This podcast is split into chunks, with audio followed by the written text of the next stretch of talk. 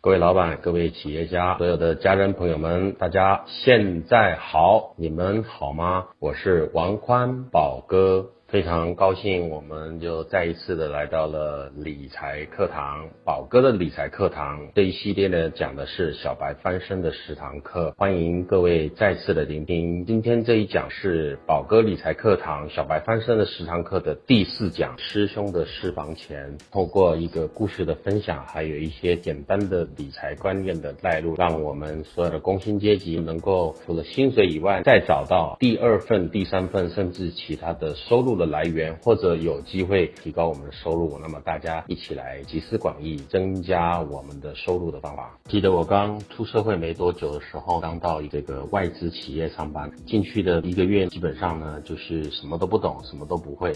当时有一个很好的前辈，我的师兄啊，姓杨啊，大家都叫他贺哥啊，恭贺的贺。那么这个贺哥呢，这个人非常好，有问必答，而且对新人特别友善，不像当时其他人对这些新人是不理不睬，甚至打压的啊。我对对这个贺哥感觉是非常的好，而且特别依赖他。贺哥呢是一个非常好的好人，他在工作上对我呢有很多的启发、帮助跟指点。特别是在我进入一个陌生的环境当中呢，需要有人来告诉我怎么样按部就班的进入状况的时候，贺哥的出现刚好对我来说是一个莫大的帮助。那我心里面呢就非常的感激他。每一天我都跟他在一起，然后向他请教。然后有一天我就发现了一件事情啊，这个贺哥是一个很特别的人。为什么这样说？说呢？因为我发现啊，贺哥得了一种病，这种病呢叫做妻管严。其实话说回来，他不是真的得病，他是老婆管得很严。妻管严，他每个月啊，这个赚的钱啊，通通要交回去给他老婆。听说他老婆在家里面只要咳个嗽啊，他就就是好像天打个雷，这么严重的一个概念啊。我就想，这么好的一个男人，为什么这么怕老婆呢？我就开始跟他慢慢慢慢的熟悉了。有时候他就会跟我讲他自己的一些事情。他说他当时呢，因为他他家里面家境不好，所以他也是在别人的介绍之下认识的现在这个老婆。哎，这个老婆家里面是开杂货店的，有房子，有几块地，所以这个老婆家里面环境比他家的还要好。同时呢，因为这个老婆她家只有生了这个女生啊，所以他们希望这个女生嫁出去，这个男的能够来入赘这个婆家。也是因为这样的状况，当时他因为别人的介绍，两个人互相看喜欢了，女方的条件又比他好，所以他就同意入赘婆家。我想这可能也是在。先天上他可能矮人一截的原因，他这个老婆呢是非常非常保守的一个人。他跟我说，他以前呢还没结婚之前呢，很喜欢去打台球。打台球其实是一个很健康的活动。那他老婆就觉得说，在台球那种地方啊，出出入入呢分子很复杂，要不就是黑社会，要不就小混混啊。所以他本来呢很喜欢打台球啊。后来呀，他一结婚的时候，他老婆禁止他去打台球，就因为他老婆觉得那个地方很复杂，就鱼龙混杂，才不让他去。所以你说这样的人是不是很可怜？娶了老婆之后，就是老婆说什么他就做了什么。当然回头想，他可能也是因为为了家庭的和谐幸福啊。不过话又说回来，这确实这个日子过得有点悲催。宝哥觉得夫妻双方啊应该互相尊重，可能男人比较疼老婆这是没问题的，但是如果是怕老婆啊，这件事就会比较麻烦。那我来讲个笑话给各位听啊，大家笑一笑啊。有个公司有一个老总啊，他自己本身也是非常怕老婆，估计是有什么把柄抓在老婆手上。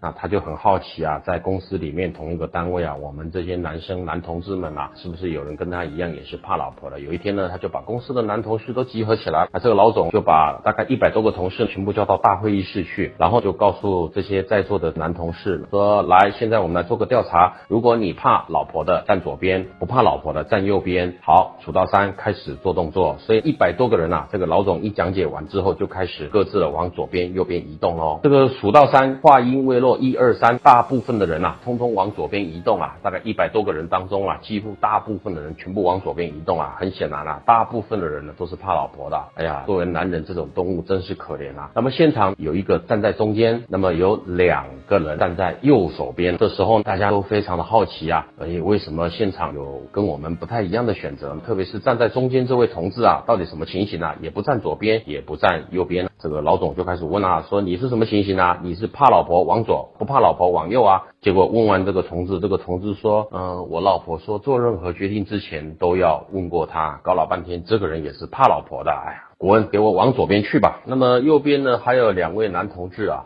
这时候大家呢就暴雨如雷的掌声啊！哎呀，这身为男人是非常羡慕不怕老婆的人。这个老总就开始被表扬他们了，就问他了：哎，陈某某啊，这个来讲讲你为什么不怕老婆？老陈就说了：其实我也不是不怕老婆啊，是我太太跟我说，叫我人多的地方不要去啊。搞老半天，这个老陈啊也是一个妻管严啊，怕老婆的。滚，你也到左边去吧。剩下一个人呐，哎呦，这个人直挺挺的站在那边，原来一看是那个工程部的老刘啊。哎呀，老刘啊，果然是条爷们儿啊，是个汉子啊！果然这个老刘是不怕老婆的。一百多个男同志啊，全部啊都是孬种啊，小孬孬，全都怕老婆，只有我们这个工程部的老刘啊不怕老婆的。这时候总经理呢就把这个老刘叫上台上来啊，就表彰他，说老刘啊，来你来讲几句话吧，然后我们大家跟你学习学习啊，如何让家庭和睦又不怕老婆。这老刘一上台就说了，报告总经理啊，啊各位同仁啊，其实呢我也是怕老婆的。这个总经理就问他，你怕老婆怎么不过去呢？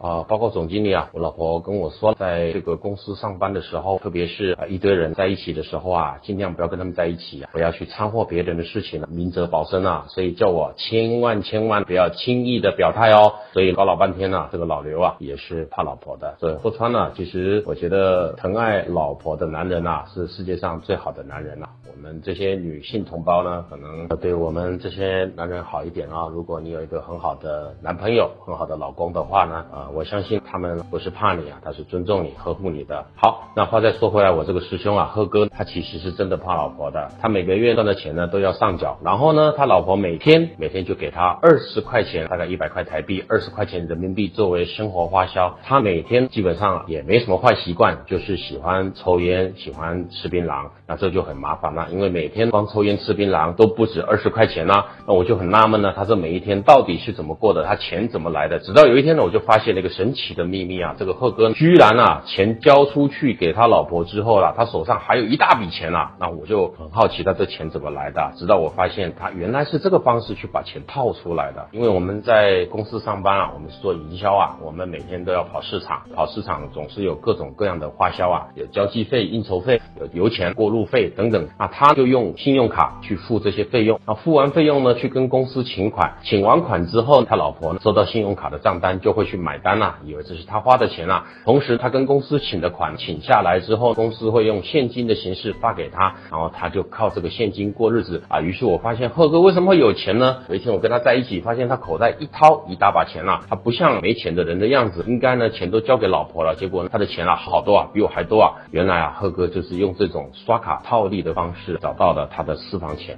神奇的事情是我发现他有一天啊一直在看那些。信用卡背后那密密麻麻的那些细细的像蚂蚁一样的文字条款啊，那我没有搞懂啊。一般这种东西不太有人会去看的，字一方面很小，一方面看这个很无趣很无聊。后来啊，我才发现一件事啊，他手上啊大概有三十张的信用卡，那这三十张的信用卡，每一家的信用卡都有不同的优惠跟方案。比如说你刷多少金额，他退你多少钱啊，累积多少分数啊，可以换赠品啊，换这个餐饮券啊、住宿券啊、购物券啊，或者是出国旅游啊等等的这些优会更好处啊，还有就是我发现贺哥他每个月很精打细算的算出我这个卡刷什么卡会好一点，有优惠之外，还可以用这个卡套那个卡的利息，以卡养卡。他这个钱呢，虽然都上缴了给他的老婆啊，可是他经济上呢仍然游刃有余啊。后来我充分的观察跟请教他之后，我发现一件事情，因为他花了很多心思在这个信用卡上面，然后他得到了好多赠品哦，好多的优惠券，这些东西他又再去市场上把它卖掉了，卖掉之后呢，又赚了一笔钱啊。各位可想而知，我们都没有花那么多心思在这上面啊，觉得这什么鬼东西啊，不值得花心思。结果他真的很奇葩，他就靠这个赚钱。当时我记得啊，他曾经一个月跟我说过啊，呃一个月。赚最多的时候呢，可以赚到一万块钱人民币哦，各位，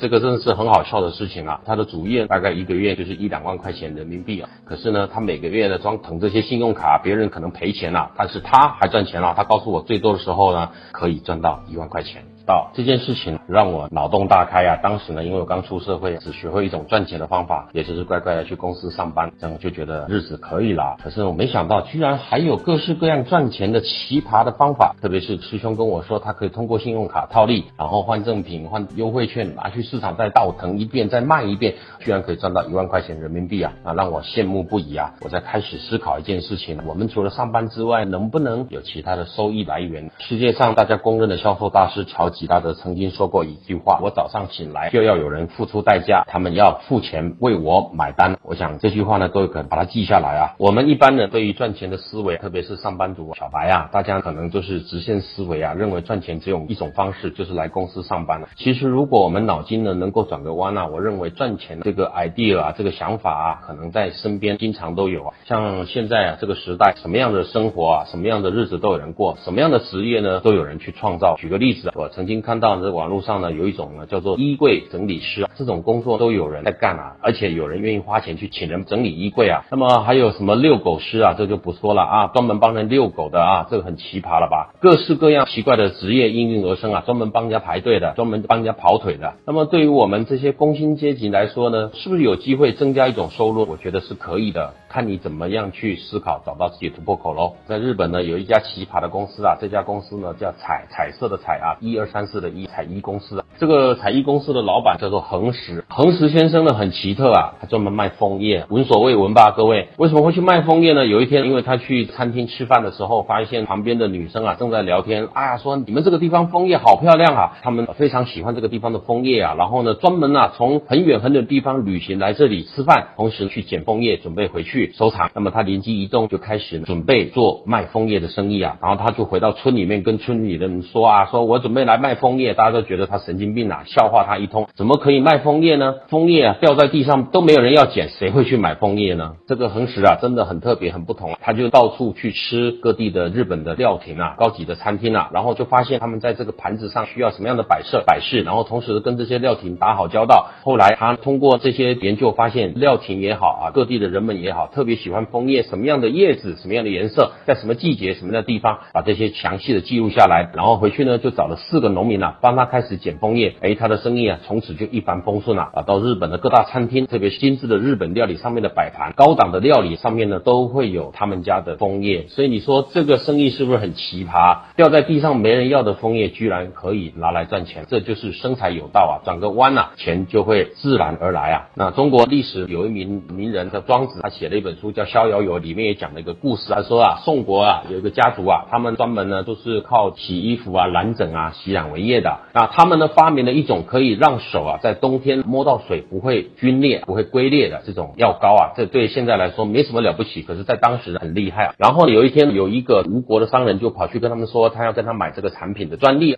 出了一百斤呐，对他们来说当时这个是非常高的价钱。所以家族的人商量之后啊，就把这个方法怎么去做这个手的防手龟裂这个膏啊，卖给了这个吴国的商人呐。啊，这吴国商人买了这个东西之后，就献给了吴王啊，一毛钱不收，献给了吴王啊。吴王呢啊，在那一年冬天呢，跟越国打仗啊，吴越在打仗，打得非常的水深火热的时候，因为啊，这都是水乡啊，水战呐，然后呢，吴国的士兵啊，手上都涂了这个防止手皲裂的药膏，而对方越国的士兵啊，在寒冷的天气之下，没有这个药膏的保护啊，然后又碰到水，哎呀，冻伤之外，然后又雪上加霜啊，最后吴国就胜利的打赢了这个越国啊，那吴王呢回来非常的高兴啊，就赏了这个商人一个城池几百亩的土地啊，各位可想而知啊，所以呢，当时这个商人花了一百斤的价值去买了这个防守龟裂的药膏，在宋国人手上是没有什么了不起的东西，可是。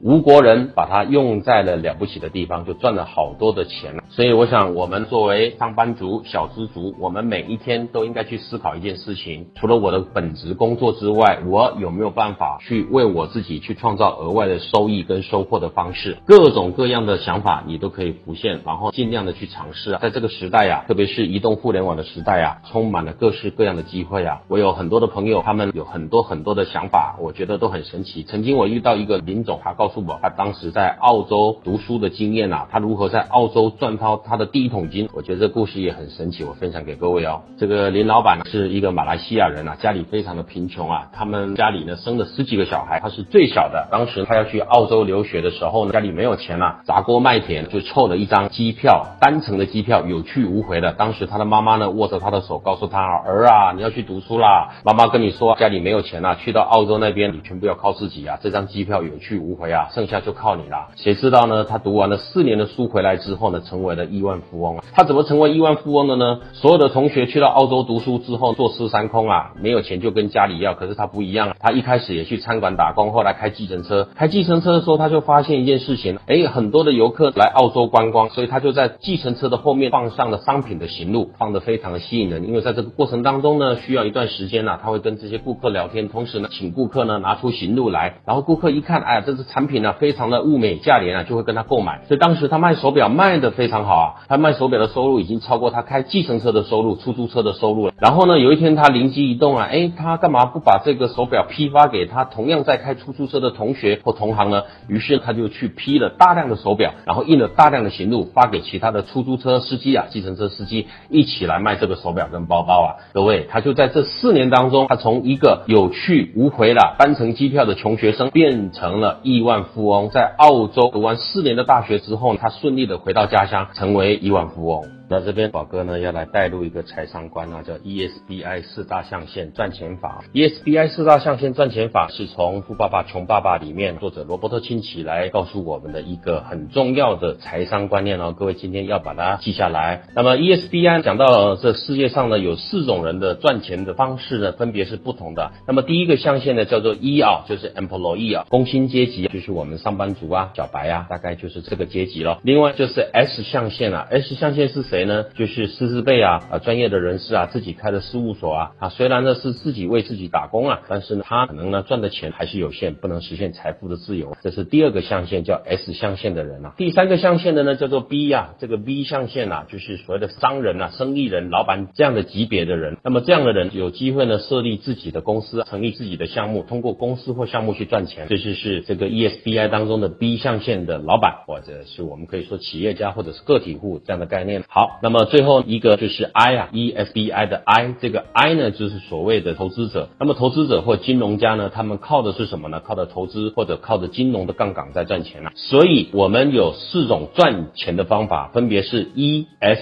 跟 B 以及 I。那你是属于哪一种呢？那么世界上大部分的人呐，都是属于第一种，就是 E 啊，所谓的 Employee，就是工薪阶级。大概有多少的比例呢？大概有百分之六十的人都是靠工资的收入、工资薪资所得。在过日子，每一天呢都是非常的痛苦啊，挣扎啦，为钱而工作啦。你会发现呢，这工作做得很乏味、很无趣啊。为什么？因为你去上班呢，是为了要生活，而不是因为你喜欢而去做的。如果你不上班，你就没钱。那这样的工作做下来，一方面很痛苦，一方面赚的钱也少，但是又不敢尝试的去改变呐。那这样的人生是相当痛苦的。所以，我们宝哥的空中理财课堂。专门针对我们所谓的小白工薪阶级呢，就是在告诉各位，我们应该要有机会改变自己。那改变自己的最快的方式，就是先改变自己的脑袋。那工人呢，或者受薪阶级上班族呢，通过出卖自己的劳力跟时间赚钱。如果我们今天是在工人受薪阶级，那各位也不要气馁，宝哥曾经也是上班族，我非常的了解各中的感受。那么如果我是工人受薪阶级，我应该怎么增加收入呢？很简单，第一个你可以加班，第二个呢，你可以多做几份工作，或者。提高时间单位的价值嘛，提高你的劳力的产值嘛，那么这是你可以去做的。所以不要啊，每一天混过一天呐，把自己都混到死了，这样不好。可以找到一个方法，让自己可以变得更好的方式，想办法在这个阶段赚的更多钱了。现在这个时代其实赚钱一点都不难了，只要你愿意的话，下班的时候做微商、带货、网红直播，其实这也是一条路嘛。各种各样的赚钱的方法，在现在这个移动互联网时代啊，其实已经是见怪不怪了。所以呢，不要固步自封啊！如果我们现在是受薪阶级小白的话，除了我们上班的工资收入之外，你一定要想办法为自己创造第二种、第三种，乃至于第四种、第五种以外的收入哦。那么，如果我们今天上班的过程当中有机会想要提高更多的收入，那你就学一门技能或技术吧。学了专业之后，你就可以往上升，成为专业的人士，进到所谓的 S 象限啊。通过你的专业。或技能在卖钱，那么这样呢相对来说呢，你赚的钱会更多。比方说，你成为律师、医师这些师资辈，甚至是讲师、大学的教授等等，那么你通过卖你的知识或卖你的技能啊，来赚更多的钱，这也是一个比较好的提升收入的方法。再有一种呢，就是创立自己的事业啊。那创立自己的事业呢，是相当相当的困难的啊。在上一集宝哥有谈到，这个盲人射飞刀啊，创立自己的事业啊，这个比较痛苦啊，因为必须具备三本：本人、本事、本钱。所以创立自己的事业不是没有可能，但是呢，你要有充分的准备。那如果你没有充分的准备，不要轻易的创业啊。所以在这边宝哥给各位一个忠告：如果你想创立自己的事业，第一个充分的准备；第二个，如果你没有把握，可以来咨询我。有机会的话，我来给你们提供一些专业。的建议。那么，在我这个人生的过程当中，我有很多很多的失败的案例。我知道做什么一定会失败，我也知道做什么有机会成功。欢迎各位，我们有机会多多空中交流。那么，成为这个老板之后呢，成为企业家之后，我们通过运营跟管理来赚钱呢，我们可以找到一堆人来帮我们赚钱。这也就是我们今天要改变的赚钱的方法，最重要的，找到一堆人帮你赚钱。然后呢，如果将来你还有机会呢，可以成为投资者、投资家，那么我们可以走向所谓的这个财富自由的境界啊。那这里面需要更高深的财务的技巧啊，还有你要有很广阔的人脉啊，特别是你要有纪律啊。你知道呢，怎么样在投资当中，什么情形可以投，什么情形不可以投？然后你要做很多的调研工作，这里面呢一点都轻忽马虎不得。可是当一旦进入到所谓的 I 象限啊，就是所谓的投资家、金融家，可能靠的就是所谓的金融的资本利得啊。那这里面的获得的收益啊是相当可观的，可能啊一天就可以赚到人一辈子的收入啊。所以我想跟各位分享的是，今天我们虽然是上班族，没有关系，不要灰心，不要气馁。我们知道别人赚钱的方法，我们也开始学习他们怎么赚钱的方法，我们也可以成为像他们这么会赚钱的人。那么我们终极的目标呢，是可以找到自己除了薪水以外的各式各样的收入之外呢，终极的目标呢，就是为自己建立所谓的一套系统。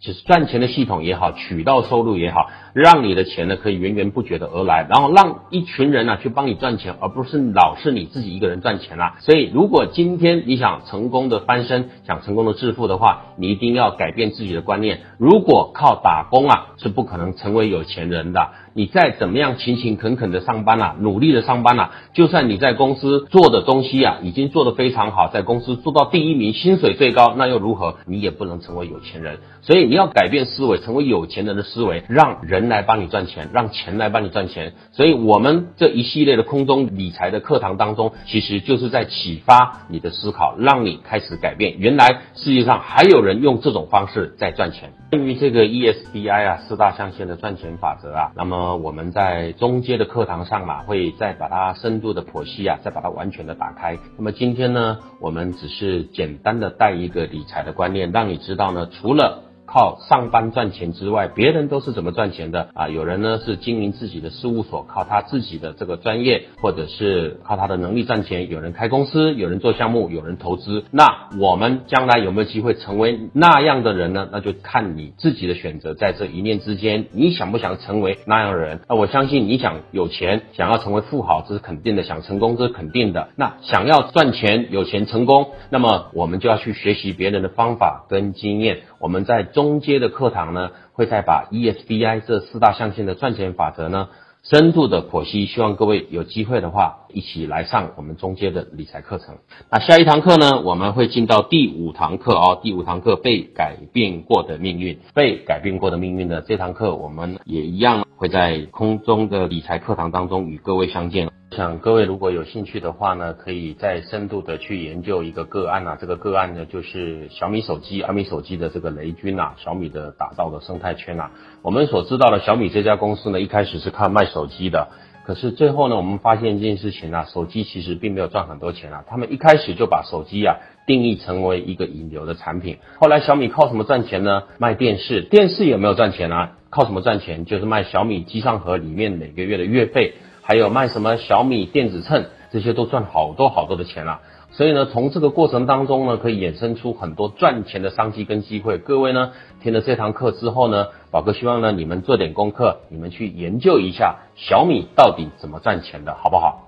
呃，当你研究完小米怎么赚钱之后呢，以此类推，这个照猫画虎啊，把它套到自己的身上啊，看看我们自己本身啊有什么样的赚钱的本事跟能力跟优势。然后可以衍生出什么样的赚钱的方法跟项目哦？那么这样今天听完这堂课之后，就可以得到了完整的一个想法、一个启发。然后呢，通过你的思考做功课，然后研究之后再得到你可以通过除了工作以外、上班以外可以得到其他收入的方法，你一定要做这个功课哦，因为这个功课对你来说非常非常的重要。那么知己知彼，百战不殆哦。所以呢，好好的研究别人，然后套到自己的身上，这是一个最好的方式。今天的课程呢，各位分享的就是你可以参考一下小米怎么赚钱，然后把这个套到自己的身上。